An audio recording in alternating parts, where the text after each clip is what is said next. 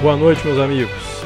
É, infelizmente o resultado era esperado, mas ainda assim nós mantínhamos uma certa esperança de que o STF tivesse o mínimo de juízo.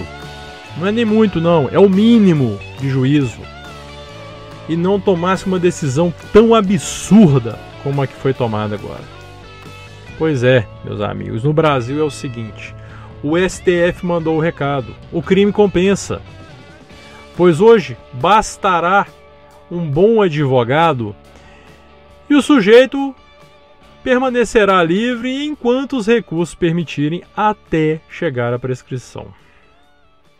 É até difícil manter a calma nesse momento, é até difícil escolher as palavras, principalmente quando você vê um bando de jumentos alienados comemorando e gritando: "É Lula livre, Lula livre!", esquecendo que ao comemorar a liberdade, a pretensa liberdade de Lula, eles também estão comemorando a liberdade de estupradores, de pedófilos, de assassinos, de ladrões, de toda sorte de bandidos que poderá ser solto sim.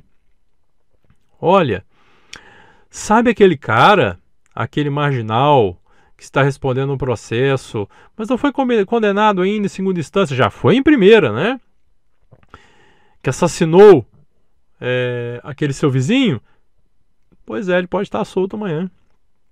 Sabe aquele cara que abusou daquela criança lá que você conhece ou que é da sua família? Pode estar na rua amanhã também. E aquele estuprador? Opa! Ah, mas ele não foi condenado em segunda. É, ele não foi condenado, não tem uma sentença transitada em julgado, então, coitado, não pode ser preso, tem que ficar solto. Olha, é, como eu disse, é até difícil manter a calma num momento desses. É, é complicado, a gente não sabe o que falar. É... Enfim, você perde a palavra. É o famoso rir para não chorar. Não tem condição. É, é, é inaceitável, inacreditável é, enfim, eu já falei enfim umas três vezes, porque eu não tenho o que falar. Não tenho o que falar. O STF, os ministros do STF, eles têm a tranquilidade de uma escolta armada para qualquer lugar que eles forem. Quantas vezes vimos as fotos do Gilmar Mendes comprando livros com segurança do lado? Se eles precisarem, pegam um avião, vão para Portugal, pagos com o nosso dinheiro com as cotas que eles têm direito. Tranquilo, eles estão em casa. Para eles, olha, quem sofre isso na pele é o povão. É o povão que acorda cedo, é o povão que vai andar amanhã na rua escura e pode ter mais milhares de bandidos soltos, prontos, prontos a cometer mais crimes. Quantas vezes nós temos notícias aí de bandidos em saidinhas que aproveitam as saidinhas de Dia das Mães, Dia dos Pais para cometer mais crimes? Imagine agora estando soltos. Olha. Ai, mas eles estão esperando o julgamento. Olha, deixa eu falar uma coisa. Não poderia ter se mexido nessa prisão em segunda instância sem antes uma boa reforma no nosso Código de Processo Penal, nos nossos recursos. Nosso sistema recursal é extremamente moroso. O sujeito pode interpor 300 recursos. Caminho livre para prescrição. Então, meus amigos, o negócio é rezar. É rezar.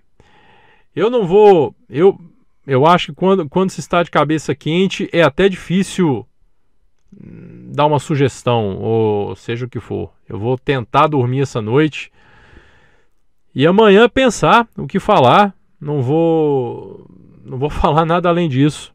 É, eu acho que o STF hoje nos deixou a todos sem palavras. Sem palavras e com muito medo.